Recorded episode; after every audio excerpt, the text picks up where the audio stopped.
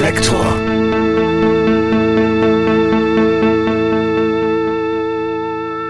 Herzlich willkommen zu Reflektor. Mein Name ist Jan Müller und mein heutiger Gast ist Marco Wander. Mein Lebensglück hängt total davon ab, ob ich ein gutes Lied geschrieben habe. Und wenn ich ein gutes Lied geschrieben habe, dann geht es mir mal ein paar Wochen sehr, sehr gut. Und wenn ich diesen Zustand der Belohnung nicht erfahre, werde ich wahnsinnig. Marco Wander wurde im Jahr 1987 in Wien geboren. Er gründete die Band Wander, die ihren Namen bei der Wiener Zuhälterin Wanda Kutschwalek entlieh im Jahr 2012. Zwei Jahre später, im Jahr 2014, erschien ihr erstes Album Amore. Es enthielt den Hit Bologna und elf weitere Popsongs, die dem Zeitgeist zuwider eine Affinität zu Rock'n'Roll, Selbstbeschädigung, Tabak und Alkohol erkennen lassen.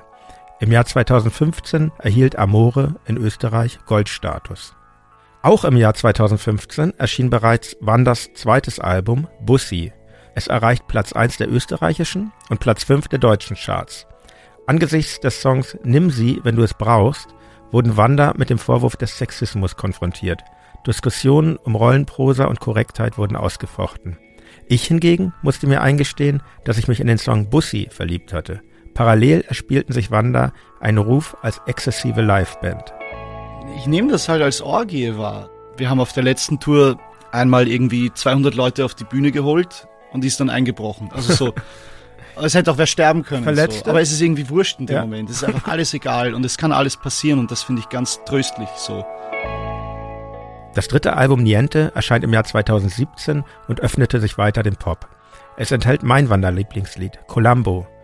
Am 6. September 2019 erschien das vierte Album mit dem Titel Schau, in welchem Wander alle Akzente ihres künstlerischen Ausdrucks vereinen und darüber hinaus auch psychedelische Elemente in ihre Songs mit einbeziehen.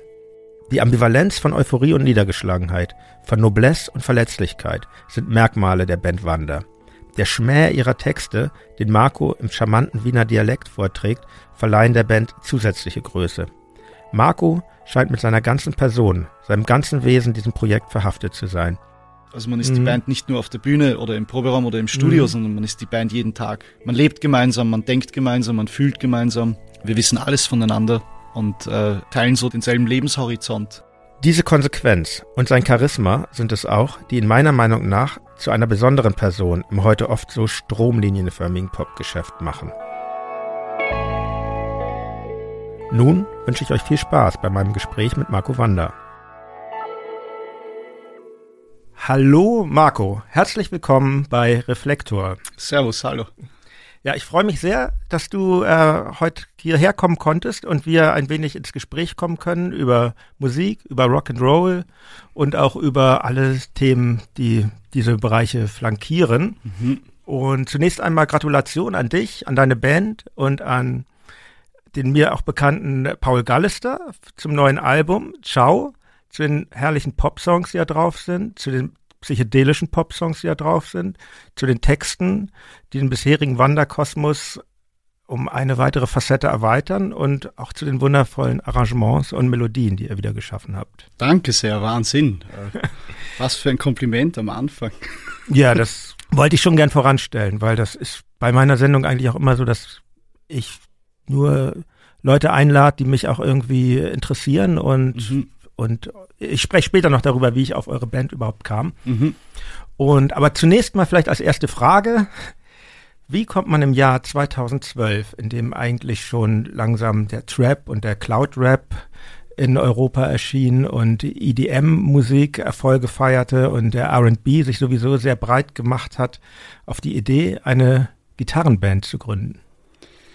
Puh, äh, vielleicht, weil meine Mutter Musiktherapeutin äh, ist und äh, so diese, diese Spielzeuggitarre das erste Musikinstrument war, das ich äh, gesehen habe in meinem Leben, vielleicht deswegen. Und äh, später dann habe ich bei meiner halbitalienischen Tante in Leverkusen sehr gerne äh, Mandoline gespielt mit ihr gemeinsam. Ja. Also irgendwie so Seiteninstrumente waren in, in meinem familiären Haushalt halt etwas, das total unspektakulär und unstilisiert einfach so Teil der Tradition war irgendwie. Also ich habe ich habe immer irgendwie gespielt und gesungen und äh, habe auch immer so diesen italienischen Familienmythos überliefert bekommen, dass auch alle meine italienischen Verwandten immer Mandoline gespielt haben und äh, gesungen haben und gesoffen haben. Vielleicht deswegen, ja. Du musstest dir das nicht vorher aneignen, sondern du bist eigentlich mit mit Seiteninstrumenten aufgewachsen. Es war immer da, ja. Mhm. Auch Klavier, was ja eigentlich auch ein Seiteninstrument ist, in Wahrheit, ja. Und das war dann auch klar, dass ihr, dass, dass, oder dass du auf, auf diese Art anfängst und nicht ähm, dir den Computer als erstes Instrument äh, nimmst und, und Kästchen schiebst am Bildschirm, wie das die, heutzutage die meisten tun. Ich hatte diese Phase schon, also so ja. in, in Teenagerjahren hatte ich dieses Fruity Loops, das ist ja so ein äh, Musikprogramm, mhm, war mhm. eins der ersten, glaube ich, damals. Ja. Und das hat mich aber halt irrsinnig genervt. Also ja, ja da, dazu habe ich, hab ich schnell die Lust verloren irgendwie. Ähm, aber der erste Musiker, mit dem ich diese Band eigentlich auch gegründet habe, war ein Gitarrist, also mhm. der Manuel Poppe. Der auch heute noch ähm, in der Band ist. Genau, natürlich. natürlich. Ihr seid ja, ja, Genau. Mit dem mache ich seit, keine Ahnung, ich glaube 15 Jahren Musik in Wahrheit. Und das wäre das wäre meine Frage. Ihr kanntet ja. euch, ihr kanntet euch schon vorher und aber im Jahr 2012 habt ihr dann die Band Wanda gegründet. Genau, wir haben ganz viel vorher gemacht. Äh, kennengelernt haben wir uns aufeinander, also wir sind buchstäblich aufeinander aufgewacht auf einer Party. und da hat sich die Frage aufgedrängt, wer, wer bist du? Ja. Warum liegst du auf mir? So. Und irgendwie hat sich dann sofort eine Freundschaft ergeben und äh, wir waren beide riesige Nirvana-Fans. So. Mhm. Und überhaupt generell waren wir Fans von wenigen Akkorden, die gut gesetzt sind und mhm. so und, und Stimme im Vordergrund und äh, laut so, das hat uns verbunden, ja. Und dann haben wir jahrelang versucht und versucht und äh, auch noch auf Englisch, so, ja. was ja, was ja die meisten machen. Leider. War ein großer Fehler. ja, und dann irgendwann Wander. Mhm. Ja, dann Aber es waren ja, es waren ja keine verlorenen Jahre. Ich würde mal sagen, das hört man eurer Band schon an, dass da eine wie auch immer Ausbildung voranging. Ich finde das Tolle an der Rock- oder Popband ist ja, dass man sich selber ausbilden kann. Also viele machen das heutzutage anders und gehen auch auf Akademien oder so, aber man, mhm. man kann sich ja das alles selber aneignen und so wie ja. man will. Und ich bilde mir auch ein, dass bei euch, bei euch hören zu können, dass das irgendwie eine ganz eigene äh, Philosophie und wie, wie von meinem eigener Kosmos ist, den ihr euch da geschaffen habt. Mhm, und mhm. es ging ja auch wahnsinnig schnell. Also 2012 erschien das erste Album Amore bei ja. Problembär Records und dann kam schon im nächsten Jahr das zweite Nachfolgealbum Bussi.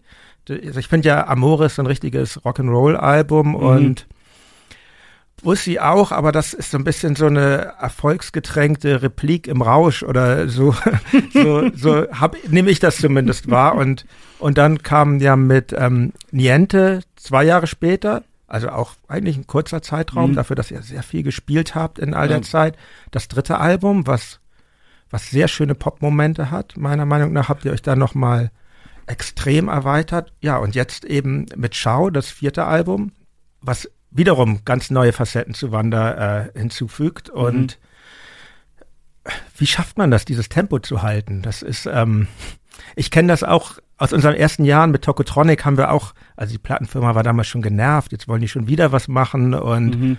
Und wenn ich da jetzt zurückblicke, da sind immer gute Sachen dabei gewesen, aber man hätte ruhig auf die Hälfte verzichten können. Und mhm. ich habe jetzt in der Vorbereitung und sowieso in letzter Zeit sehr intensiv eure Alben gehört und das ist schon sehr durchdacht. Also auch nicht nur, nicht nur die Musik, sondern auch alles drumherum.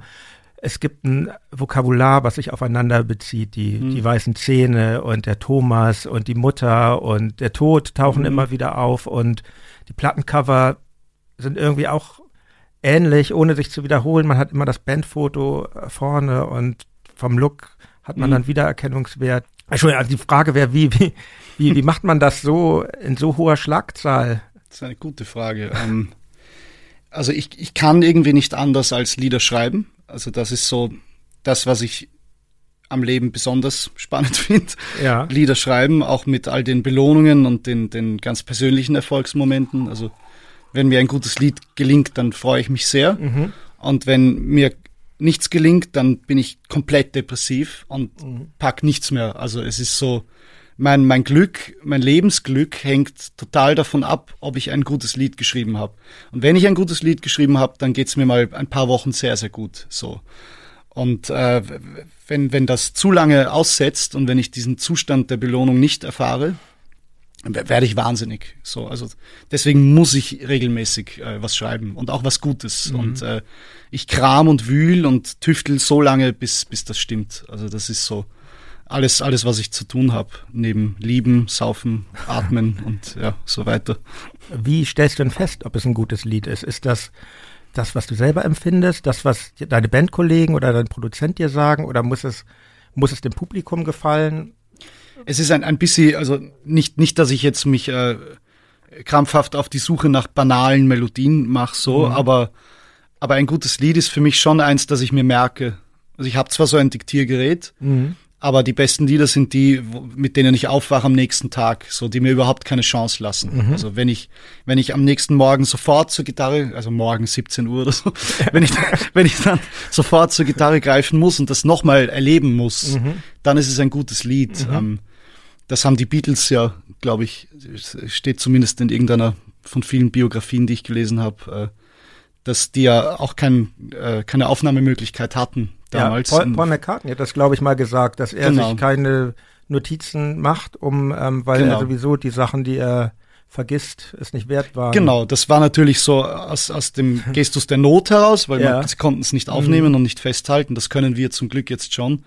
Aber daraus hat sich das entwickelt so, ja, dass man es, es sich merken muss. Und dann ist es stark. Daran glaube ich immer noch. Ja, dazu ist ja. mein Gedächtnis zu schlecht. Ich schreibe mir immer zwanghaft alles, also nicht nur Musik komponiere ich ja weniger, aber also, ja. weil es, was mir wichtig erscheint, schreibe ich mir immer auf. Aber das ist äh, alles mhm. bewundernswert. Ja, und das ist auch eine schöne, ähm, schöner Filter, um, um zu sehen, was einem selber etwas bedeutet. Absolut. Ja. ja. Also ihr hattet ja eigentlich, das war ja so ein plötzlicher Erfolg auch in Deutschland. Wahrscheinlich war es in Österreich schon ein paar Monate eher.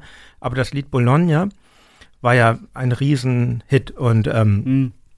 da erinnere ich mich noch dran. Da hatten wir, das war glaube ich in der Zeit, hatten wir auch oder kurz danach hatten wir ein Album gemacht, das sogenannte Rote Album von uns. Mhm. 2015 mhm. muss das gewesen.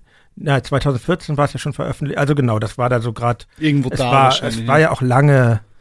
Ja langen Hit. Ich brauche manchmal ein bisschen länger. Bei mir ging das so ein bisschen, an mir ging das so ein bisschen vorbei und ähm, ich bin auch eigentlich nicht so ein Typ, der jetzt so viel aktuelle Musik immer in sich aufsaugt. Ich bin auch oft jemand, der sich eher so von Bands dann die Platte nach der erfolgreichen Platte kauft ja. und immer im Plattenregal da die falschen stehen hat. Aber oder vielleicht eben auch nicht, wie bei euch, finde ich, weil ihr, ähm, also mir wurde dann schon berichtet von Freunden, ihr hattet sehr polarisiert. Manche Manchen hat das überhaupt nicht gefallen, aber den meisten doch sehr, auch Leute, dessen Meinung ich sehr schätze. Zum Beispiel ein ähm, Freund von uns, der Hamburger äh, Produzent Tobias Levin, der schwärmte von euch in höchsten Tönen und ich dachte immer, da muss ich mich doch mal mit auseinandersetzen. Und das tat ich dann erst zum zweiten Album und euer Song ähm, Bussi Baby vom Album Bussi, der hat mich irgendwie getroffen, weil schon, schon in der ersten Zeile äh, du wirst von Sternen high, ich bin da nicht so frei. Da, das hat irgendwas in mir ausgelöst, weil so eine mhm. Verletzlichkeit oder eine Schwierigkeit oder, mhm. oder was du eben sagst, diese psychische Instabilität, die, die ich irgendwie mhm. auch, auch kenne. Und dazu gab es, finde ich, ein ganz tolles Video mit sehr artifiziell mit diesen bunten Farben und, und dann fand ich diese Synthesizer-Melodien gepaart mit Rock'n'Roll. Mhm. Mich erinnert das an eine Band, wo ich zu stehe, was vielleicht nicht als so cool gilt. Ich war immer als Kind ein großer Fan der Spider-Murphy-Gang und mhm, ihres mhm. Stücks äh, Skandal in Sperrbezirk. Hauptsächlich wegen dieser Moog-Synthesizer werden das sein, mhm. die da gespielt werden. Und ich, ich höre dauernd Menschen über dieses Lied sprechen. Ja. Ich ja. weiß nicht warum. Ja. Auch wenn wir Festivals spielen, überall ja. wo wir ankommen, spielt's dieses Lied. Ja. Das ist total ja, schräg. Es, es, geht mir auch so. Es ist auch, ich habe da wirklich viel drüber nachgedacht, was, mhm. was ist es eigentlich? Aber ähm, die Hörerinnen und Hörer sollten das Lied einfach hören, wenn sie es nicht eh kennen. Man, es ist auch schwierig, äh, zu viel über äh, Musik zu reden. Aber auf jeden Fall da, da, da ging es irgendwie los, dass ich mich wirklich für, für euch interessiert hatte und, mhm. und, und zeitgleich hörte ich eben auch diese bekam ich diese Polarisierung mit, dann der Sexismusvorwurf, den ich irgendwie für nicht haltbar halte. Also ich bin ja eh kein aber, Aber sehr real war er. Also ja. da äh, haben mir nicht wenige Menschen äh, Biergläser äh, nachgeworfen in Wien. Ach so? Oder äh, mir Bier über, mhm. über, über das Gesicht geschüttet. Also da, da habe ich schon ja, also, Steinigungen erlebt, öffentlicher Art. Ich frage immer. Unfassbar eigentlich. Ja. Und hat sich das wieder beruhigt jetzt in ja, auf einmal ja. äh, hat die ja. Öffentlichkeit in Österreich entschieden, wir sind everybody's darling mhm. und unantastbar. Mhm. Keine Ahnung warum. Ja, es ist auch wir machen dasselbe Kultur wie immer, der Kultur der Shitstorms wahrscheinlich. Also ja. gibt vielleicht auch so einen Text wie Nimm es, wenn du sie brauchst. Das verstehe ich nicht so ganz. Das finde ich schon ein bisschen gehässig, sage ich mal. Aber, ja, wenn, aber, wenn man wenn man so eine Zeile auf ein T-Shirt druckt, ist es mhm. natürlich heavy. Ja. ja. Ja, Aber das hatte ja eine Geschichte, das Lied. Mhm. Also da ging es ja eigentlich um einen um einen Verlierer. Mhm. So ein, ein junger Mann, der, der jemanden verliert und äh, ja, sie sozusagen der Welt zuschmeißen will. Mhm. So, also mhm. Äh, den Sexismus habe ich nie gesehen in meiner Arbeit, muss ich sagen. Also das verstehe ich überhaupt nicht, aber war eine Zeit sehr heftig. Mhm. Ja, sehr ja, also ich, hat sich aber völlig verloren. Also ist auch immer ist auch immer die Frage, äh, was das ist. Und ich meine, die Vorwürfe, also ich bin die erste Band, die mich richtig begeistert hat, die ich richtig körperlich gespürt habe, war war, war ACDC und damals konnte ich noch kein Englisch und mir war nicht klar, dass die eigentlich die ganze Zeit nur Ferkeleien singen. Mhm. Heute verstehe ich das und es ist, äh, ich finde es trotzdem toll und, und wenn sowas kreativ ist, wie zum Beispiel, habe ich auch eine kleine Umfrage jetzt in der Vorbereitung auf das Interview meine Frau und, und, und Freundinnen von mir gestellt, eine Zeile wie, mein Glied äh, beugt sich der Diktatur deines Mundes, Baby. Die ist nicht sexistisch, meiner Meinung nach. Aber wie gesagt, ich bin kein Sittenwächter, ich kann es nicht sagen. Die Vorwürfe gingen ja sehr weit. Dann wurde euch sogar vorgeworfen, dass das Wort Baby sexistisch sei. Und mhm. also gut, dann kann man aber auch Bo Diddley und äh, Chuck Berry und den ganzen Rock'n'Roll ähm, müsste man den beiseite schieben. Und das ist, mhm. glaube ich, was, was mich bei euch auch so interessiert hat in einer Welt, wo, wo, wo, wo, wo die Rockmusik und im weitesten Sinne seid ihr auch eine Indie-Rockband, wenn man jetzt diese ganzen Schubladen nimmt, wobei ihr schon sehr, sehr viel größer seid als, als, als die, die engen Grenzen des Indie-Rocks. Aber das ist eine Welt, die habe ich ja noch in den 90ern erlebt, wo es eigentlich einerseits sehr avantgardistisch war oder auch äh, bissig und irgendwann ist das zu meiner Meinung nach in weiten Teilen zu so einer viel gut äh, Music für, für, für sehr bürgerliche Leute äh, geworden und deshalb hat mich das auch so erfrischt, vielleicht auch, um nochmal auf dieses Lied mhm. Bussi zu kommen, weil es irgendwie wieder ein bisschen was Bedrohliches und Gefährliches oder sagen wir Unvernünftiges hatte. Und ähm, deshalb glaube ich, dass ihr da auch wichtig wart und seid. Und ähm, meine Frage, die sich daran anschließt, gibt es für dich eigentlich so ein Grundthema der Band äh, Wanda oder deines Lebens, weil man es viele Lieder haben ja ähnliche Thematiken oder mhm. würdest du sagen, das kann sich von Album zu Album eigentlich ändern? Also so, ich war halt damals jahrelang in, in, in einer gewissen Szene in Wien unterwegs, die, die für meine Begriffe im Rückblick jetzt eigentlich so eine Art Sammelbecken für Verlierer war, aber sehr kreative Verlierer. Mhm. Da waren sehr viele Dichter, Maler, äh, Künstler, Musiker jeder Art so. Und ich habe mich in diesen Kreisen sehr, sehr lange bewegt, ähm, weil ich mich da verstanden gefühlt habe. Ich habe mich nicht selber jetzt explizit wie ein Künstler wahrgenommen, so. Mhm. Aber ich, ich habe immer geschrieben und ich fand es immer interessant äh, zu erzählen oder, oder was ich, was ich, was ich sehe, zu beschreiben, so. Und ich glaube, ich glaube, am Anfang habe ich einfach begonnen, so ganz unbewusst, das ist einfach passiert, aber ich wollte irgendwie ich wollte diese Menschen zu Wort kommen lassen. Also ich habe das Gefühl, dass ich in den ersten beiden Alben, Amore und Bussi, wahnsinnig viel über diese Menschen erzähle, mhm. über, über deren Leben mhm. eigentlich so. Wie, wie das ist. So, jung, kein Geld, mhm. Drogen, Alkohol, mhm. Sex wollen, aber nicht finden, so Liebe wollen, aber nicht finden. Ja äh, sozial irgendwie aufsteigen wollen, aber es gleichzeitig verurteilen. Also mhm. und so die, diese ganzen Themen fand ich äh, wahnsinnig interessant und habe mich da zum Teil auch wiedergefunden, zum Teil gar nicht, muss ich sagen. Aber am Anfang habe ich über das erzählt und äh, ich glaube, dass irgendwie daraus sich so, eine, ein, so ein Ich-Erzähler entwickelt hat, der schon auch eine Art von Persona ist, also ein, ein Verlierertyp, ein, ein lustiger, lustiger Verlierertyp. So ein bisschen wie wie in der Wiener Sage vom lieben Augustin. Also mhm. so, das war ja dieser Säufer, der äh, in die Pestgrube gefallen ist im Mittelalter in Wien, in der Innenstadt und überlebt hat, weil er so besoffen war. Also Wunderbares Lied, oh du lieber Augustin. genau, und so ein bisschen, äh, ja. glaube ich, ist diese Person, diese Wander, Marco Wander mhm. Persona ist mhm. irgendwie ein, ein bisschen das geworden, so mhm. ein, ein, ein lebenslustiger Verlierer, der, der aber unbedingt weitermachen will. Und das ist jetzt die langweilige Frage nach der Authentizität, aber bist, kannst du dich davon trennen oder wächst du mit dieser Person zusammen oder wächst du auseinander oder wächst die Person woanders hin? Ich finde mich in dieser Person wieder und mhm. äh, also ich finde mich in meinen eigenen Liedern schon wieder. Mhm. also es kann schon auch gut sein, dass ich auch viel über mich singe, natürlich, ja. so, ja. Mhm. Ähm, aber so auch ein, ein ganz großes Thema ist halt auch das, was ich bei Hemingway immer so spannend fand, diese, dieser Satz, äh, man darf vernichtet werden, aber man muss wieder aufstehen. Also das finde ich total wahr. Und darin finde ich mich selber irgendwie. Also ich, äh, ich habe das Leben oft wie einen Gegenspieler wahrgenommen, mhm. muss ich sagen. Und äh, lange Zeit wo wollte ich nicht leben. Mich hat das eigentlich überhaupt nicht interessiert. Ähm, und ja, so, so weitermachen ist, ist, äh, ist, eine, ist eine starke Tugend irgendwie. Das habe ich auch immer an Menschen bewundert, so, die aus einer Lebenskrise irgendwie sich da rauskämpfen und ich glaube, darüber habe ich sehr viel geschrieben. Mhm. Ja, über was ich heute schreibe, weiß ich nicht. Aber jetzt kann ich ja schon ein bisschen, mit ein bisschen Abstand kann ich reflektieren. Und ich glaube, so ungefähr das sind die, die großen Themen. Leben, Liebe, Tod, Leidenschaft, äh, verlieren, aufstehen, weitermachen. Ja.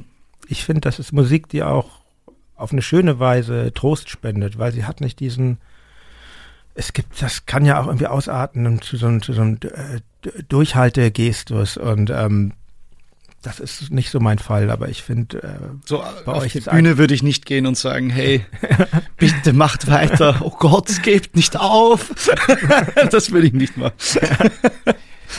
Mal eine ganz andere Frage. Ähm, ist dir eigentlich bewusst, dass ihr also meiner Meinung nach äh, norddeutsche Verwandte habt? Ich habe nämlich, als ich euch dann auch anfing zu hören, ähm, es gab in Hamburg eine Band, mit der ich sehr eng verbunden bin. Die, die löste sich im Jahr 2012 auf, in dem Jahr, in dem ihr euch gründetet. Mhm. Das war die Band Superpunk und ähm, auch eine Rock'n'Roll-Band, natürlich viel kleineren Rahmen tätig als ihr jetzt, aber die Themen, die Themen sind ähnlich, gerade was, was du eben anges angesprochen hast, die, mhm. die, die, die Problematik, die ein das Leben an sich stellt und wie man damit umgeht, Kennst du die Band oder? Nie gehört, nein. Ah ja, tatsächlich. Sehr interessant, kenne ich nicht. Ja, die haben glaube ich fünf, sechs Alben gemacht und aber ja. Muss ich mir anhören, finde ich jetzt sehr spannend. Ja. ja, kann ich, kann ich empfehlen. Also ich kann irgendwie eine schöne Konstanz zu entdecken. Verwandtschaft dachte ich, du hast einen Verwandten aus der Unterhaltungsindustrie gefunden, nein, von dem ich gar nein, nicht nein, weiß, so, ich, ich dass meinte, ich mit Karel Gott verwandt bin und es nie das wusste. Ist jetzt, das ist die nächste Aufdeckenthüllung.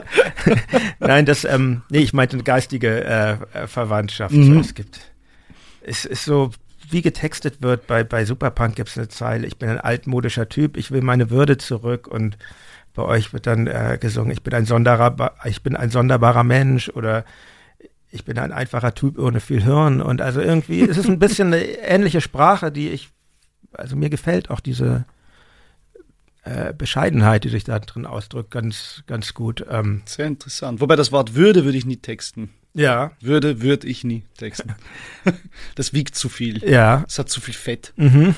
Muss ein bisschen ja, schneiden. Ja, es wird da, ja, es wird da irgendwie, es, es schwappt, das schwappert ganz gut auf den Rock'n'Roll der ja. Musik, die sie ich machen. Urgespannt. Also es klingt wirklich spannend. Bei Vergleichen äh, mit anderen Bands, wo wir dabei schon sind, äh, wird, werden ja oft andere österreichische Künstler genannt. Also jetzt mal angefangen bei Falco oder, oder Reinhard Fendrich. Ähm, ich denke auch oft an Georg Kreisler, den ich sehr lieb. Ich hatte, ich hatte, meine Eltern hatten irgendwie eine kleine, aber irgendwie ganz gute Plattensammlung. Darin befand sich auch die Everblacks von Georg Kreisler und ich mhm. habe das geliebt, diese Songs wie ähm, als der Zirkus in Flammen stand oder zwei alte Tanzen, Tanten tanzen Tango.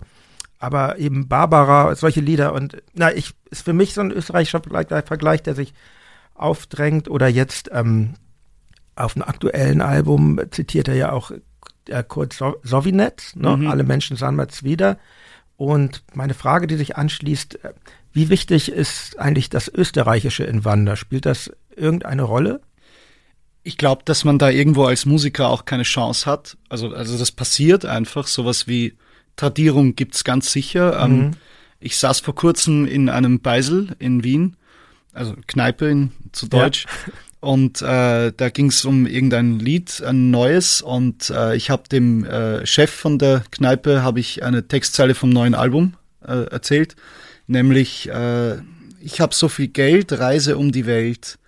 Und dann hat er total gelacht und gesagt, das ist äh, ein altes Hermann Leopoldi-Lied. Mhm. Ich habe die Taschen voller Geld mhm. und reise um die Welt. Also so, das fand ich unglaublich. Ich habe quasi 70 Jahre später dieselbe Zeile geschrieben, wie ein jüdischer Wiener mhm. Musiker mhm. vor mir. Mhm. Also da, da, muss es irgendetwas geben. Irgendwie muss Kultur wirken. Also in mhm. dem Moment ist mir das zumindest so vorgekommen.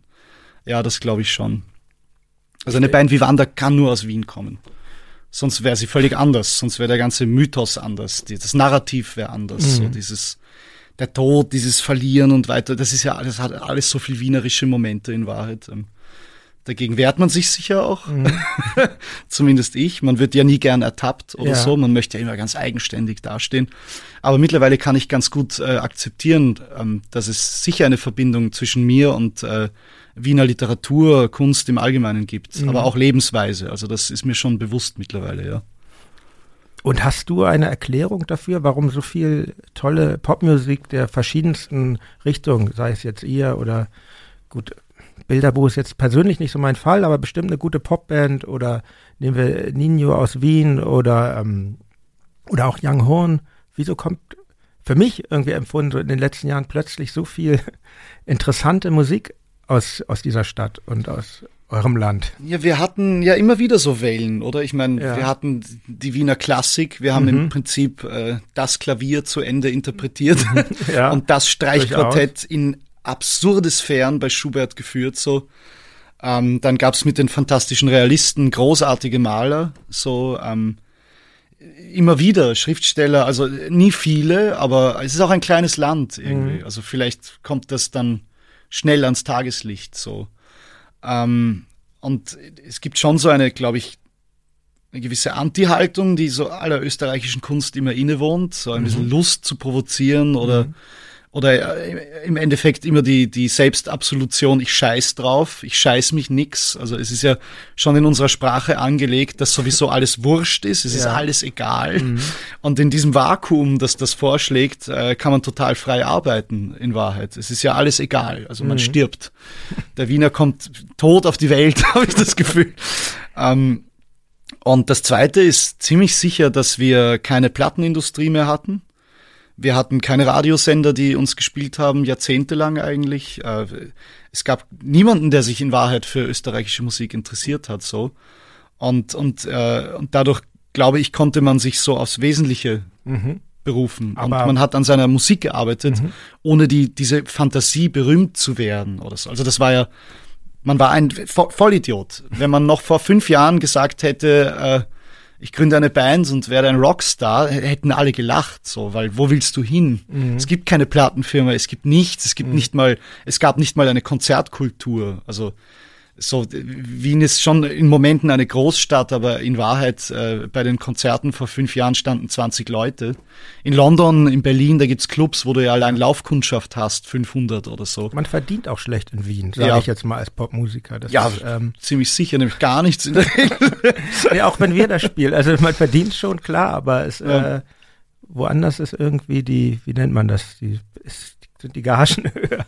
Ja, absolut. Und äh, aber ich glaube, dass das eben alles so Faktoren waren, mhm. die die eine, eine gewisse Spiellust oder eine so was Verspieltes, Naives äh, begünstigt haben, weil wo es um nichts geht, kann man sich alles erlauben eigentlich. Das ist eine Tugend, ja. Und schon auch eine Underground-Szene, die sich dann da gebildet hat, wenn ich dich jetzt richtig verstehe. Oder? Ja, nicht über die Musik. In, mhm. in Wien mhm. waren damals irgendwie spannender die Du, in Wahrheit, es waren ja auch alles Pseudokünstler. Also mhm. nur weil ich ein Bild mal, bin ich ja kein Maler irgendwie. So. Mhm. Aber es waren einfach sehr viel, sehr viel interessante Leute unterwegs, sehr viel exzentrische mhm. Personen. So eine Zeit lang haben alle irgendwie Cowboy-Hüte getragen. Habe ich dann auch gemacht, bis mir dann alle Haare ausgefallen sind, weil da oben kein Sauerstoff mehr rankam. aber, ja, es, war, es, war, es war spaßig. Es war eine ich erinnere mich einfach an, an die Szene in Wien vor, vor zehn Jahren vor allem, an etwas irgendwie hedonistisches, befreites, dass niemanden interessiert, wo es um nichts geht, mhm. wo es nur um die Sache geht, so erleben. Mhm. Ich habe ja, ich hab Wien in den 90ern auch so kennengelernt tatsächlich, ja. das in den frühen 90ern, da gab's ja. da gab's äh, dann einfach Charaktere und Persönlichkeiten, die irgendwie ganz ganz eigen war. Für uns war das unser Sänger Dirk, der, der kannte Wien schon, der hatte da mal eine Zeit lang gelebt, der kommt aus dem süddeutschen Raum, aber mhm. Arne, unser Schlagzeuger und ich, wir waren da, glaube ich, tatsächlich sogar dann fast zum ersten Mal mhm. in Wien und wir haben uns wirklich, äh, es kam das vor wie so ein Film, diese Stadt, weil, mhm. weil es so bevölkert war von ganz eigenen Personen und und auch diese Sprache mit den vielen Anglizismen in, in Wiener Dialekt, auch wie die Clubs schon heißen, Chelsea und, mhm. und was weiß ich, ist alles, also ich fand das, auf eine sehr angenehme Weise bizarr seinerzeit. Ja. Und ja. ja. Und wir hatten immer dieses Idiom, dann doch leisten zum, also im künstlerischen Sinne leisten zu müssen. Also ich bin äh, aufgewachsen, auch durch diese Kreise und so sozialisiert. Es war immer klar, der HC Artmann in der Wiener Gruppe, dieser berühmte Zusammenschluss von, von Dichtern in den 70er, 80er Jahren, da war immer klar, man kann saufen und saufen und saufen, aber um drei in der Früh steht der HC Artmann auf, der Häuptling, der Chef, und sagt, du improvisiere mir ein Sonett. Und dann wurde gearbeitet so. Und ich habe, ich habe, da, damit habe ich was anfangen können. Mhm. So, es, es, es geht um Arbeit. Also es ist, es ist Hedonismus, aber es ist auch Arbeit. Weil wenn nach so einem Saufabend kein gutes Lied so steht, ja. dann ist es völlig umsonst. Mhm. Dann ist es wirklich egal. Dann ist wirklich alles wurscht. So. Aber über, über die Arbeit und über das Liederschreiben habe ich mir selbst immer so ein bisschen auch eine Legitimation für meinen völlig beknackten Lebensstil äh, verliehen. Ja. Weil wenn ein gutes Lied am Ende steht, wer soll was sagen? Was sollen meine Eltern sagen? So, Mama, ich habe ein gutes Lied geschrieben. Ich darf saufen. Ja, klar. so lernte ich dich ja eigentlich auch ein bisschen kennen. Wie gesagt, es war, glaube ich, zu der Zeit, da das, das muss 2018 eigentlich gewesen sein. Da waren wir mit Tokotronik in, haben in Berlin gespielt, zu, unserer, zu, unserem jetzt immer noch aktuellen Album Die Unendlichkeit mhm. und ähm, in der Columbia-Halle und wir hatten zwei Konzerte da hintereinander und am zweiten Abend war klar, dass die ganze Party, Tourabschlussparty und so, aber und am ersten Abend war da nicht viel und mhm. ich wollte eigentlich gerade nach Hause gehen und guckte nochmal in den ähm, in den Backstage-Raum unserer Support-Band, der wunderbaren Ilgen Nur, hinein. Und äh, da saßt du dann nämlich, weil du bist befreundet mit ähm, Paul Pötsch, der Gitarre gespielt genau. hat bei Ilgen Nur, der ja. Sänger von Trümmer. Und äh, das war für mich wirklich ein ganz äh, tolles Erlebnis. Du warst etwas derangiert, darf ich das hier in der Öffentlichkeit ja, sagen? Ja, ich, ich, kann mich auch kaum erinnern. Du musst um, mir erklären eigentlich, was da wirklich passiert ist. Du hattest auf jeden Fall einen Gipsarm und ähm, wir kamen gleich ich interessierte mich auch schon für deine Musik. Ich hatte dich da gar nicht erwartet. Und wir kamen, äh, wie ich finde, gleich super ins Gespräch und ähm, ulkten dann noch so ein bisschen rum, aber es ging auch ein bisschen äh, tiefer und dann, ähm, dann lud ich dich äh, für den nächsten Tag ein und meinte, komm nach morgen einfach nochmal, wir spielen wieder. Das war dir, glaube ich, gar nicht klar. Und dann meinst du, ja, mache ich. Und meistens ist es ja so, dann sieht man sich sowieso nicht wieder. Aber tatsächlich sahen wir uns dann wieder auf der unserer kleinen Aftershow-Party. Es war dann so 100 Gäste mit DJ und ähm, du warst wieder da, die Kleidung nicht gewechselt, ja. Gipsarm leicht schmuddelig und ich und ich habe mich so gefreut, dich wiederzusehen. Dass ich muss, mich auch. Das ja. muss ich. Ähm, das passiert mir nicht so oft, weil für mich ist das so. Ähm, ich finde das immer toll, wenn wenn wenn wenn, wenn einem Leute beim Konzert besuchen und aber manchmal wird sind diese Aftershow-Veranstaltungen, so lieb, so sehr ich diese ganzen Leute liebe, aber es sind für mich oft zu viele Leute und ich, mhm. ich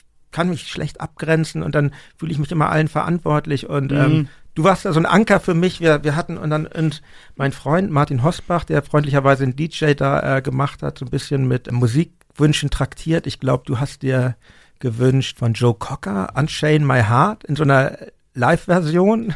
Genau. Das hat mich ja. sehr begeistert. Diese ekstatische, wo er so schreit, bis er keine Stimme mehr hat. Ja, Und es war Leon Bridges, mhm. ein äh, junger amerikanischer Sänger. Ja.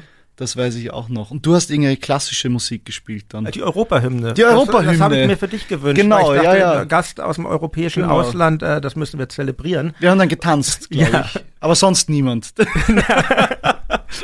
ja, also das war für mich irgendwie eine äh, schöne Verbrüderung, aber irgendwie war mir auch klar, wir werden uns mal wieder sehen, aber wahrscheinlich nicht so bald. Ich wollte dann zu einem Konzert kommen hier beim IFA Sommergarten, aber dann mhm. wurde mein Sohn krank und ähm, naja, ich, wir, wir trafen uns erst letztens bei einem größeren Festival wieder, wo wir im Zelt gespielt haben, genau, ja, beim ja. Deichbrand. Und ich habe mich total beeilt, weil ich wollte mir euer Konzert natürlich angucken, weil ich euch eben, wie gesagt, noch gar nicht live gesehen hatte. Und mhm. ich finde so jetzt auf YouTube oder in irgendeinem Stream, das ist, ist nicht das Gleiche. Und mhm. na, ich wurde nicht enttäuscht, muss ich sagen. Ich fand schon, irgendwie, wie er auf die Bühne kam, du hattest, er hatte kein Intro, sondern du kommst mit so einer Boombox auf die Bühne mit einem ähm, Stück von Frank Sinatra. Was, was, was ist es noch gleich? Ähm, ich hab's mir irgendwie, ich hab's mir irgendwo aufgeschrieben, aber na, das führt jetzt zu weit. Obwohl, das müsste eigentlich gesagt werden. Wir können auch eine kurze Rauch- und Rauschpause machen. Sehr gerne. Rauch, rauchen ja. und Rauschen. Und, ja. Äh, dann vielleicht fällt uns das danach ein. Ja. was war das wirklich? Ich kannte die Nummer gar nicht. Ich war so begeistert, weil ich die da das erste Mal quasi. Danke, danke. Ach so, genau. Ich habe jetzt ja hier. So, also wir haben unsere kleine Pause hier beendet und ich habe nachgeschaut. Das Stück, was du ähm, beim Deichbrand-Festival mit dieser Boombox ins Mikrofon gespielt hast, war äh, Glad to be Unhappy in der Version von Frank Sinatra und ich finde es ja total interessant, wie Bands Bühnen betreten. Das geht mir sowieso so. Ich bin zum Beispiel, Fußball interessiert mich nicht, aber mich interessiert extrem, wie diese Sportler da einlaufen, wie mhm. die Nationalhymnen abgespielt werden. Das, mhm. Danach kann ich eigentlich ausschalten. und, und bei Konzerten ist es nicht ganz so, aber ich finde diesen Moment irgendwie ganz toll und wie Bands sich inszenieren. Haben die irgendwie ein größenwahnsinniges Intro oder gar keins? Und ich finde, bei euch hat das auch so viel über euch gesagt, weil Glad to be Unhappy, da ist, du hast jetzt gesagt, dass du das eher so, das Lied gut von uns gar nicht mehr erinnert hast, wie es heißt, aber es sagt, mhm. das ist eigentlich das so viel drin, was Wanda ausmacht und dann stand ich da äh, im Publikum, es war ja 18 Uhr oder so, die Leute mhm. waren, waren wahnsinnig viele Leute erstmal, das muss man auch mal dazu sagen, ihr spielt vor riesigem Publikum, ganz anders als meine Band, wir haben schon auch unser Publikum, aber wir waren an dem Abend da im Zelt, was auch herrlich war, aber es mhm. ist eben eine ganz andere Welt. Und ähm, mhm. mich hat beeindruckt, wie, wie ihr das bedient habt. Natürlich, ich glaube, wenn man in so einer Größenordnung spielt, gehören Sachen dazu, wie diese Animationsspiele und weil wenn man das nicht macht, ich habe in Roskilde mal vor in den 90ern Smashing Pumpkins gesehen und da wurde kein Wort mit dem Publikum geredet und das ergibt dann irgendwie noch mehr so ein Reichsparteitag-Feeling. und bei euch fand ich das sehr freundlich, diese Amore-Spielchen. Und ich bin eigentlich nicht gern Teil, Teil einer Masse, aber da an, mhm. an diesem frühen Abend hat mir es äh, gut getaugt. Und man merkt das, dass ihr da irgendwie eine Beziehung zu einem Publikum habt. Ich glaube ja sowieso, es gibt mhm. einerseits Bands, die ihr Publikum lieben und Bands, die ihr Publikum oder Bands, die ihr Publikum verachten. Und um mal jetzt endlich eine Frage zu stellen, mhm. zu welcher Gattung würdet ihr euch denn zählen? Ich nehme das halt als Orgie wahr. So. Ja. Und, äh, eine Orgie heißt halt, dass man äh, Partner wechselt. so, dass, dass man alle einmal liebt. Mhm. So. Und äh, das, das, so sehe ich das eigentlich. Ähm, und das zweite ist, ich, ich bin begeistert von der Vorstellung, dass man, dass ja alles passieren kann. Äh, wir haben auf der letzten Tour einmal irgendwie 200 Leute auf die Bühne geholt und die ist dann eingebrochen. Also so, es hätte auch wer sterben können. Verletzt. So. Aber es ist irgendwie wurscht in dem ja. Moment. Es ist einfach alles egal und es kann, es kann alles passieren und das finde ich ganz tröstlich. So, ich kann auch gehen. So, niemand zwingt mich. In Wahrheit kann ich auch gehen oder oder wenn ich mich nicht bewegen will, dann muss ich mich nicht bewegen. Und dasselbe gilt ja auch fürs Publikum. So, es kann jeder gehen, es kann jeder rausgehen, rauchen oder es kann jeder alles machen. So. Und Aber äh, das ist das ja. Klima, das, das ich mir wünsche, zumindest für ein Konzert, dass alles möglich ist einfach. Und diese Freiheit nehmt ihr euch schon. Ich habe jetzt ja nur ein Konzert gesehen, weil mein Eindruck von, von, von, von Rockmusik im dritten Jahrtausend jetzt ist so ein bisschen, dass es sehr durchformatiert ist eigentlich. Und ähm, ist dir es schon wichtig, damit äh, zu brechen oder geht es nur um die Möglichkeit? Das passiert halt einfach. Mhm. Also irgendwie, wir, wir sind halt alles so. Also wir sind alle Menschen, die, die einfach machen wollen und die, die etwas gemeinsam erleben wollen. Ähm, und es gab natürlich wie bei, jedem, bei jeder Band so, man lernt sich kennen und wir kennen uns sehr, sehr gut und äh, bevor wir überhaupt einen Ton gespielt haben, bevor es überhaupt äh, wirklich Lieder gab, ging es eigentlich mal darum, so, wer sind wir, was wollen wir eigentlich? Ähm, und und wir, wir, haben uns, äh, wir haben uns da gefunden. Also es, es war ganz klar, es gibt so ein paar, so ein paar Grundfeste irgendwie. Also man, man, man geht da nicht nur für sich selber rauf, das war eine, eine, einer der wichtigsten Grundsätze, sondern man geht darauf, um etwas für Menschen zu machen. Mhm. So man, man dient in diesem Moment in gewisser Weise. Und das hat sich erhalten bis heute. Und wie wichtig ist, ist die Band? Weil ich meine, du schreibst alle Songs, wenn ich das, wenn ich das richtig äh, recherchiert Fast, habe. Ja, Am neuen ja. Album sind äh, ja. zwei schöne Kompositionen auch vom äh, Reinhold Weber, mhm. ein Instrumentalstück auf der Bajuki, ein griechisches Instrument, und der Christian Hummer hat ein, ein ganz tolles, trauriges Liebeslied geschrieben. Welches ist das von dem Namen? Vielleicht. Ah ja, das, das ist sehr, ist sehr schön, ja. Genau, ja mit der wundervollen Textzeile Ein, zwei Knabberer Xanor, meine Wange an dein Ohr. Da läuft's mir kalt über den Rücken. Das ist eine großartige Zeile. Ja. Und der Text ist auch von, von ihm? Ah, ja, ich habe ein mhm. paar Zeilen beigesteuert, mhm. so, aber im Großen und Ganzen ist das sein Lied, ja. Schönes Lied. Und könntest du dir vorstellen, das mit anderen Musikern äh, zu betreiben oder, oder? Niemals, mhm. nein. Also so, wenn hier einer stirbt oder wenn einer aufhört, dann war's das. Also diese Band funktioniert nur zu fünf. Diese fünf Menschen sind Wander und werden für alle Zeiten Wander bleiben. Und wenn einer das Handtuch wirft, dann war's das. Ja. Das ist ja schon eine äh, ungewöhnliche Aussage, sage ich mal. Übrigens genau diese Aussage, weil ich vorhin über die Band Superpunk sprach, tätigen die auch und so ist es bei denen dann auch gekommen. Die haben sich dann daraufhin aufgelöst, nachdem einer ausgestiegen ist. Und ähm, ja, aber das ist schon ist ja ungewöhnlich. Und ich finde ja, es ist so toll, weil man sich als Band selber erfinden kann. Man kann auch sagen, was man ist. Ist man eher, ist man eine Gang oder ist man eher eine Sekte? Ist man eine politische Partei fast als Band? Also es gibt ja ganz unterschiedliche Ansätze, mhm. eine, eine Band zu sein oder im Hip-Hop sind es ja fast schon teilweise kriminelle Vereinigungen und mhm, mhm. oder es gab auch im Punk die Band Kriminalitätsförderungsclub früher, die wirklich sehr gewalttätig waren und ähm, mhm. andererseits Bands, wo die Freundschaft sehr im Vordergrund steht. In, in welche dieser Sektierung würdest du euch denn einsortieren? Also wir haben uns sehr viel mit den Doors beschäftigt, mhm. eigentlich, vor allem am Anfang. Ähm, das hat uns fasziniert, die Vorstellung, dass, äh, dass man eine, eine Art Kollektiv ist, das mhm. äh, auch dieselben Lebenserfahrungen teilt oder dieselben Bewusstseinszustände sozusagen, ja. wenn du die Anspielung verstehst. Ja. das, das hat uns begeistert, mhm. ja. Also, dass man irgendwie, dass man die Band immer ist. Also man ist mhm. die Band nicht nur auf der Bühne oder im Proberaum oder im Studio, mhm. sondern man ist die Band jeden Tag eigentlich. Ja, man, man lebt gemeinsam, man denkt gemeinsam, man fühlt gemeinsam. Wir wissen alles voneinander und äh, teilen, teilen so den, denselben Lebenshorizont, mhm. glaube ich einfach.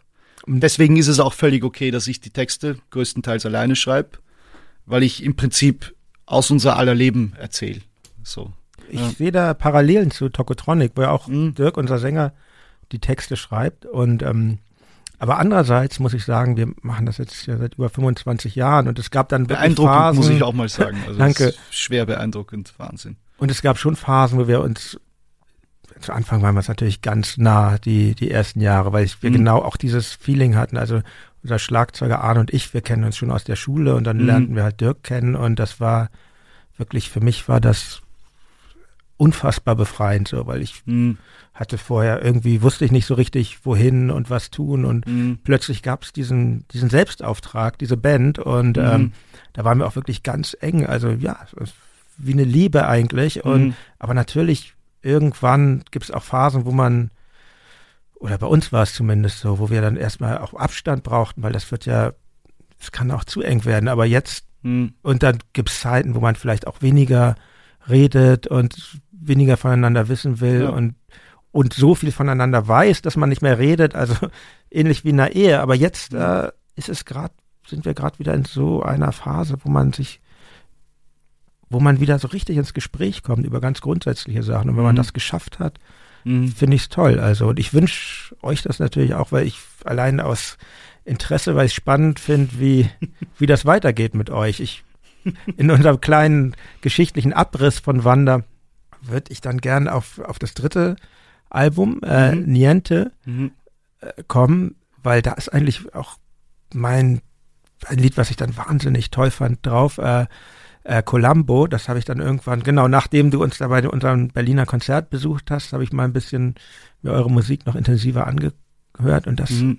also ich finde, das ist, fällt mir so schwer zu sagen, was es in mir auslöst, aber es ist, mhm. es ist sehr äh, befriedend. es befriedet einen so und wie, wie, wie kamt ihr, ähm, war es, war es äh, zwangsläufig für euch, dass nach diesen beiden, ich sag mal, Rock'n'Roll und äh, Party-intensiven Alben Amore und Bussi so ein Pop-Album erscheint? Oder was, was war der Gedanke dahinter? Oder siehst du das gar nicht so? Also in der Zeit ist viel passiert einfach. Wir hatten ein sehr schlechtes Jahr, mhm. muss ich sagen. Also wir waren, äh, wir wurden das Klischee einer Rock'n'Roll-Band mhm. mit absolut allem, was dazugehört. Ähm, das war uns viel zu viel. Ich war sehr ungesund in der Zeit, sehr giftig als Mensch, also körperlich vergiftet, aber auch geistig mhm. vergiftet. Es ging uns überhaupt nicht gut. Wir haben diesen Spagat zwischen äh, Hype, Berühmtheit und Leben auf Tour und Privatleben halt überhaupt nicht mehr geschafft. Also mhm. da ist so, da sind alle Beziehungen eingestürzt. Also da war, war aber alles kaputt irgendwie. Mhm. Ähm, und gleichzeitig war mir immer der Paul Gallister im Ohr, der mir gesagt hat, äh, wir machen auf keinen Fall ein drittes Amore. Also mhm. so. Paul Gallister muss so, man dazu sagen, ja. den Zuhörern und Zuhörern ist euer Produzent ist von Anfang an. Ja, mit dem wir eigentlich immer mhm. gearbeitet haben. Ganz ja. wirklich außergewöhnlich. Der, ja ähnlich wie bei der George Martin bei den Beatles mhm. dieses Projekt halt auch wirklich verstanden hat, gefördert hat äh, und uns als Menschen schätzt und als, als Musiker schätzt, ja. Und er hat mir in der Zeit immer wieder gesagt, dass, also du kannst mir Lieder bringen, aber ich mache nichts, das so klingt wie Amorde. Wir werden uns nicht wiederholen und das mache ich nicht. Ähm, dadurch stand ich unter so einem interessanten Zugzwang irgendwie so so es gibt keinen Druck von Plattenfirma ich mache mir selber keinen Druck oder ja. der Produzent sagt mir ich, ich mache das nicht wenn es nicht anders ist und äh, das hat mir sehr geholfen so dieser dieser Auftrag irgendwie so was völlig anderes zu erzählen und ich hatte auch das Gefühl wenn ich jetzt noch wenn ich noch einmal diesen, diese liebe Augustin-Persona, von der ich am Anfang mhm. erzählt habe, wenn ich noch einmal aus so einer Rollenprosa heraus ein Lied schreibe, dann lande ich irgendwann wirklich so in der Entzugsanstalt oder, oder schieß mir in den Kopf irgendwie. Also das war alles schon nur noch, nur noch finster irgendwie. Ähm, und mich und uns, glaube ich, hat Niente befreit. Mhm. Es ist ein sehr luftiges Album. Es ist ein sehr ehrliches Album und ein sehr, sehr trauriges Album. Und es erzählt fast keine Geschichte. Also es ist, äh, es ist keine, es ist keine Rollenprosa mehr. So, das, das bin am ehesten auch, auch ich, so, der da singt. Äh, und der rückblickend, muss ich sagen, auch irgendwie um Hilfe ruft. Also für mich ist das Album ein entsetzlicher Hilfeschrei eigentlich. So, so ja. Ganz ein fürchterlicher Hilfeschrei. Ja, sehr schöner, weil man kann ja. sich ja als, als Hörer dann auch da, darin wiederfinden und. Ich glaube, das ist sehr äh, klug von euch gewesen, diesen, diesen Schritt zu gehen, weil ich ich, äh, kleine Anekdote an Rand, es gab zum Beispiel, ich bin, ich bin irgendwie Punk-Fan, Deutsch-Punk-Fan, vor allen Dingen, das ist so die Musik meiner Jugend. Und es gab eine, hier in Berlin eine Band, die hieß äh, Deutsche Trinkerjugend. Und die, die hatten das zweifelhafte Konzept, ähm, nur Trinklieder zu machen. Mhm. und ähm, die waren eigentlich auch recht berühmt seinerzeit, jetzt nicht so wie die Toten Hosen, aber mhm. spielten schon in so einer gewissen, gewissen Liga. Aber ihr Problem war, dass sie auch wirklich ihr Konzept gelebt haben. Oh ich habe die dann Ende der 80er Jahre öfter mal versucht, mir anzuschauen. Das ist mir wirklich nie gelungen, weil die aufgrund ihrer eigenen Trunkenheit oder anderer Probleme, die sie hatten, entweder die Konzerte gar nicht erst begonnen oder frühzeitig beendet hatten. Und ähm, mhm. ich will euch nicht damit vergleichen, das ist jetzt ein ganz extremes Beispiel, aber ich, mhm. ich glaube auch schon irgendwie, dass man irgendwann seinen Blick öffnen muss. Und ich finde, ja. ich war sehr überrascht, als ich das, als ich dieses Album mir dann in seiner Gänze dann auch mal angehört, erst, erst hatte mich Columbo so angetriggert, aber auch Stücke wie 0043 und so, das sind einfach, ja, wundervolle Songs, die ich da so, nachdem ich jetzt Bussi kannte, nicht von euch erwartet hätte mhm. direkt. Mhm. Und Danke da in dem Moment dachte ich dran, ich habe auch mal gehört, dass du dass du Soap and Skin äh, sehr, äh, dass das auch ein Einfluss war. War das dann in dieser Zeit oder sowieso von, von Anfang Das war eher am Anfang. Also ja. es, es, hat einfach Mut mhm. gemacht, so, weil ganz lange Zeit war nichts in Österreich und dann kamen mehr oder weniger zeitgleich der Nino aus Wien und die Soap and Skin. Und beide halte ich für absolut überphänomenal talentiert und mhm. großartig und äh, noch nicht mal bei der Hälfte so ihrer Möglichkeit. Also ich glaube, dass das äh, äh, Musiker sind, die ein Leben lang arbeiten werden und, äh, und immer wieder neue Wege gehen werden und immer spannender werden so. Und äh, das hat mir sehr geholfen, mhm. daran zu glauben, dass man, dass man wirklich was machen kann und dass man auch wirklich damit durchkommt. So, das hat mir geholfen, ja, die beiden. Ich fand es interessant, dass du sie auch genannt hast, weil ich höre Parallelen, auch wenn das jetzt ganz andere Musik ist, aber es gibt da vielleicht auch eine gewisse Schwermut oder so, die, die, die da überblendet von, mhm. ich weiß nicht, wie, wie sie das jetzt fände, diesen Vergleich, aber ich, mhm. für mich war es irgendwie schlüssig. Ich mag dieses äh, Beethoveneske Klavier in ihrer mhm. Arbeit, so. Wenn das kommt, dann gehe ich crazy.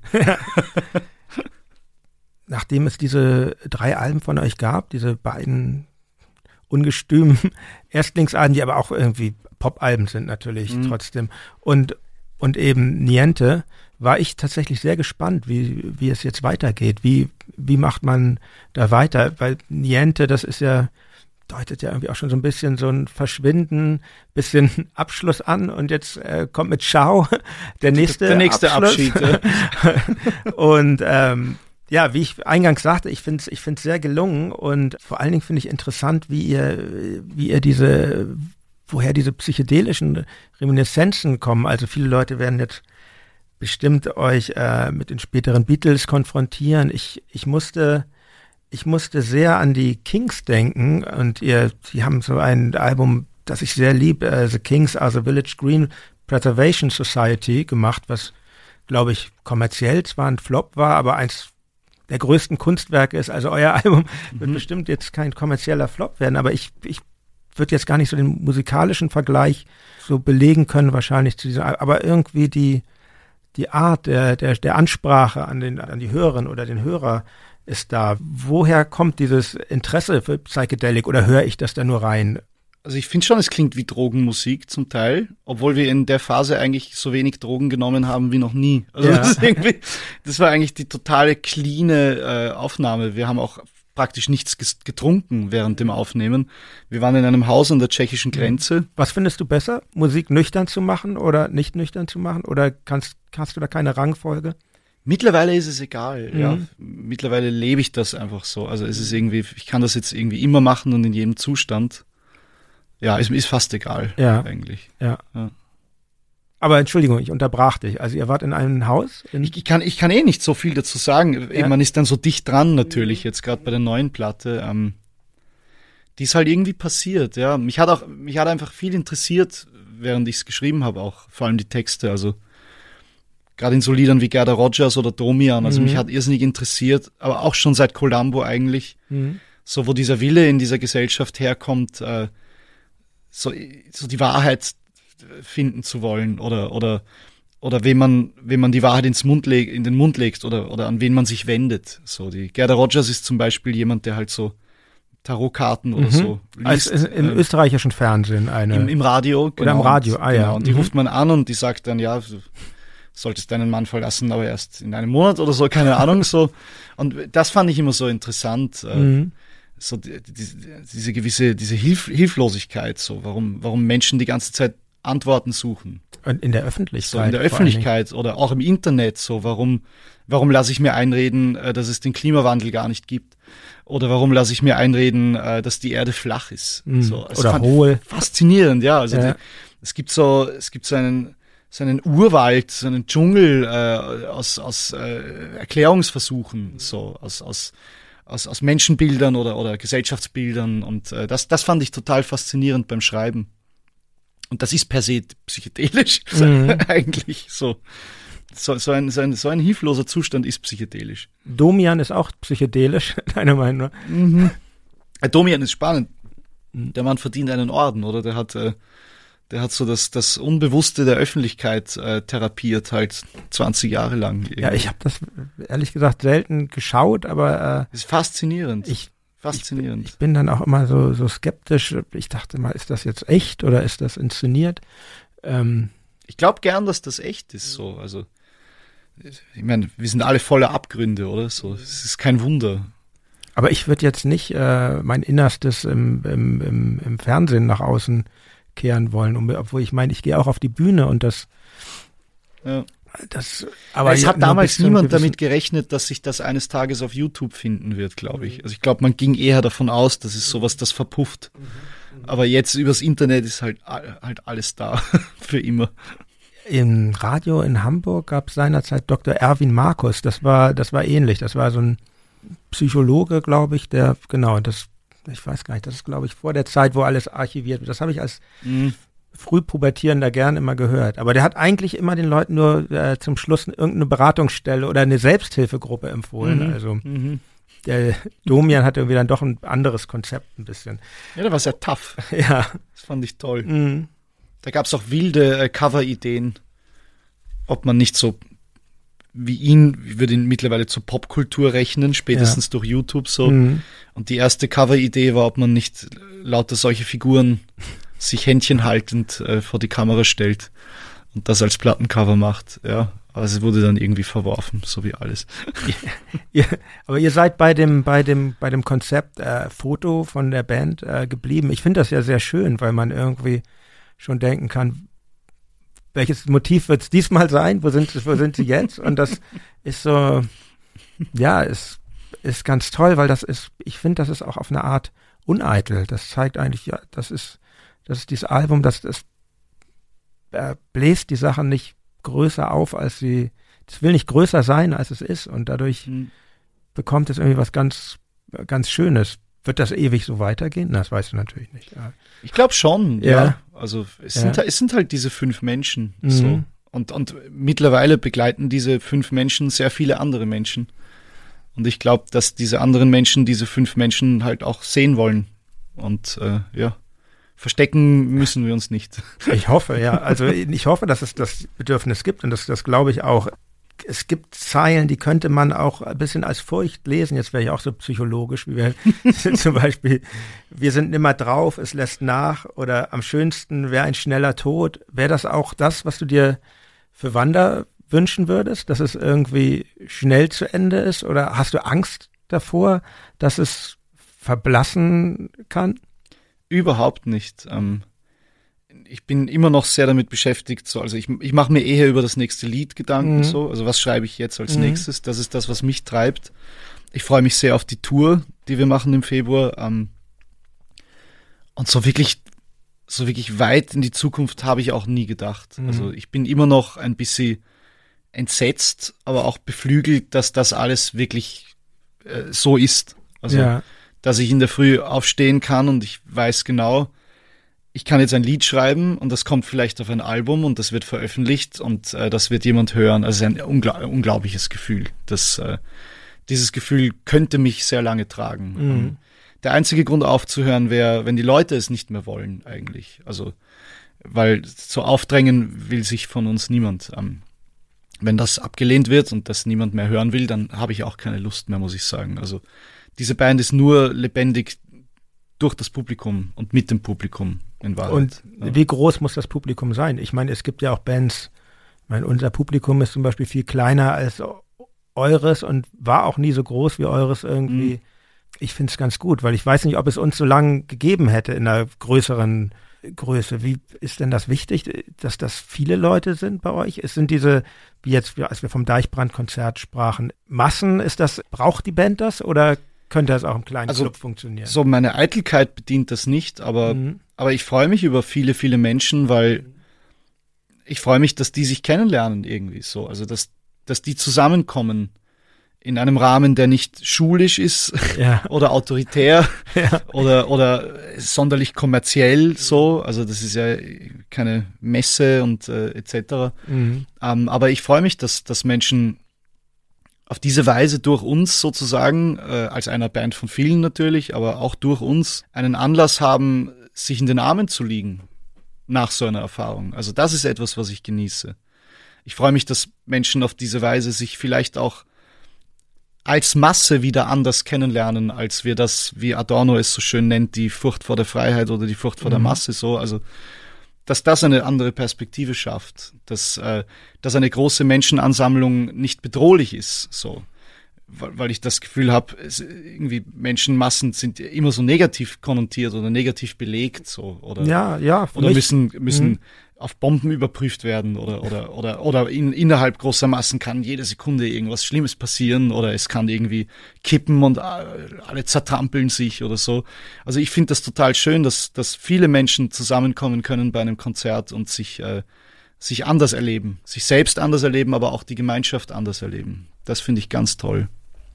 Das spüre ich eben bei euch auch. Ich meine, wir haben zum Beispiel als Band immer so ein, uns eilt so ein intellektueller Habitus voraus, aber eigentlich ist das ja total unseriös, was wir machen. Wir haben, keiner hat sein Instrument anständig gelernt oder was ich am lustigsten finde, ähm, ich habe über meine Frau so ein paar, einige Freunde gewonnen, die, die eher so im, in der, im universitären Bereich tätig sind in der Lehre und, und Dirk stellt unseren Schlagzeuger Arne immer als Dr. Arne Zank vor. Das hat sich irgendwann so eingebürgert, so als Schnack, sag ich mal, in der Band. Und, und ich sprach halt eben mit diesen Freunden nach den Konzerten immer, ach, ist der, was für ein Doktor hat denn der Arne? Und dann konnte ich sagen, er hat gar keinen, das haben wir uns nur ausgedacht. Und die konnten das gar nicht fassen. Und ähm, wie gesagt, das finde ich eigentlich so toll als, als Band, dass man hat eine Verpflichtung dem Publikum gegenüber, finde ich auf jeden Fall. So mhm. auch die Leute zahlen irgendwie Geld und wollen einen schönen Abend haben oder ein schönes Album hören, okay, dafür wird ja kein Geld mehr bezahlt, aber für die Konzerte oder, schon. Oder sie wollen verstört werden. Ja, so. oder verstört aber, aber werden. Hauptsache, genau. es passiert was, das sich irgendwie mhm. ernst nimmt, oder?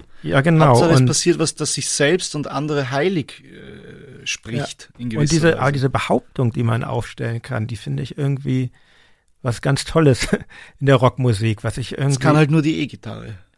Ja. Ohne E-Gitarre keine Behauptung. ja, das stimmt. Und die Lautstärke. Ne? Und die Lautstärke, absolut. Ja. Und der Hüftschwung. ja, so Pelvis, auf jeden Fall. Hättest du denn als hypothetisch Frage, wäre dir eine andere Möglichkeit geblieben, wenn diese Band nicht äh, gewesen wäre? Ich denke so bei mir, ich wüsste gar nicht, also ich bestimmt hätte ich irgendwas anderes gemacht, aber ich sehe das schon, dass man irgendwie so auf eine ganz hab auch gab Jahre, wo ich mit meiner Rolle gehadert habe, so mhm. in einer Band zu sein, aber irgendwie denke ich inzwischen, es musste so sein und das wäre mhm. ist wahrscheinlich auch das einzige, wofür ich auf die Welt gekommen bin. Das das musste so sein und ähm, ja. wie siehst wie siehst du denn das für dich? Ganz genauso. Ich ich glaube, dass mein Lebensweg alternativlos war. Also mhm. ja, absolut keine Chance ich wäre tot oder auf der Straße. So, also das hätte alles zu nichts geführt, mhm. glaube ich nicht. Vor allem hätte ich meine Existenz nicht als sinnhaft wahrgenommen und äh, mit sinnhaft meine ich vor allem, dass sie auch gesellschaftliche Relevanz hat. So, mhm. also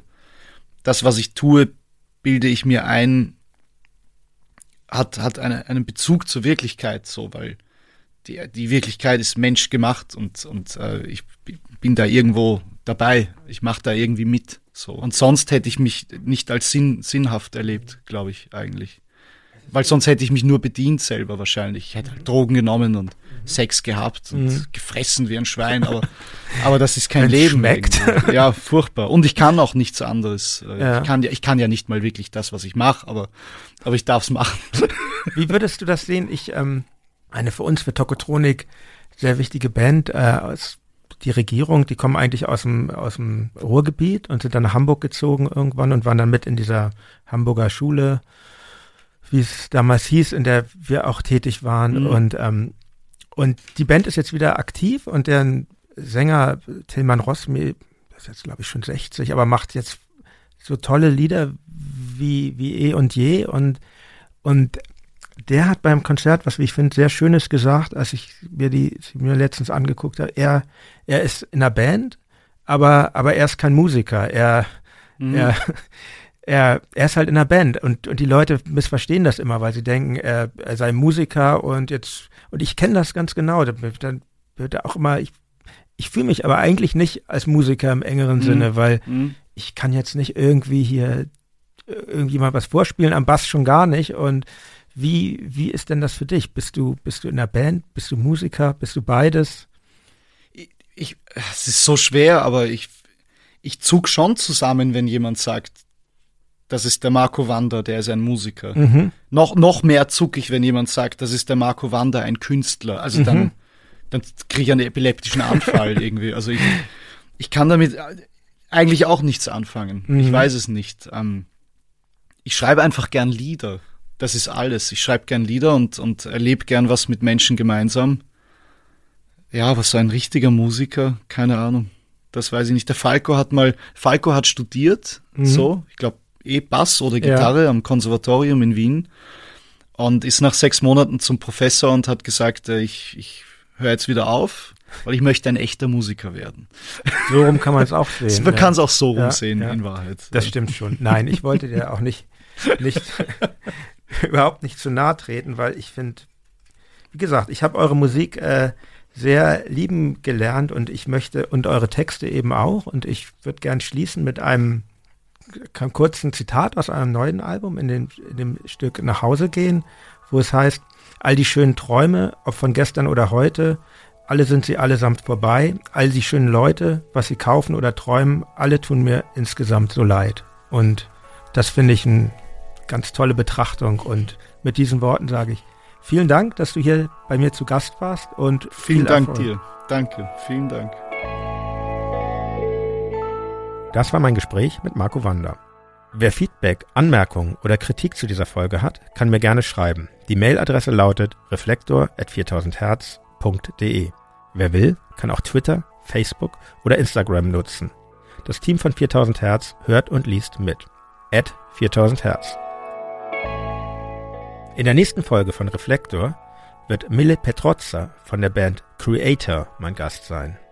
Du bist dann irgendwo in Jacksonville, Florida, in diesem lokalen Metal-Club und dann sind dann 200 Leute und die freuen sich alle, dass du da bist. Und das genauso rüberzubringen, wie wenn du jetzt da, was weiß ich, 20.000 irgendwo auf dem Festival hast, das ist, glaube ich, die Challenge, dass du da nicht anders mit umgehst. Der einzige Grund, warum ich wirklich gerne in großen Hallen spiele, ist einfach, weil ich diese Produktion so mag, ja. weißt du? Ich mag eben diesen Entertainment-Faktor. Ich mag ja. das, wenn dann, wenn dann irgendwie alles explodiert und, und irgendwie eine, so ein, ein riesiger Creator-Dämon im Hintergrund ist. Das finde ich super. Hört sich jetzt so ein bisschen verniedlichend an, aber ja, ist ein Dämon. ihr könnt Reflektor kostenlos abonnieren und hören. Alle nötigen Infos findet ihr auf reflektor.4000herz.de. Vielen Dank fürs Zuhören und bis zum nächsten Mal. Euer Jan Müller.